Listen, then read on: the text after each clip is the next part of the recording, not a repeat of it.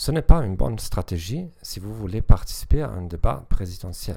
Ce n'est peut-être pas non plus la meilleure stratégie si votre adversaire risque de s'enfuir rapidement et si vous voulez faire bonne impression sur les gens qui vous entourent. Cela peut être très utile si vous avez un conflit avec votre patron ou avec votre conjoint.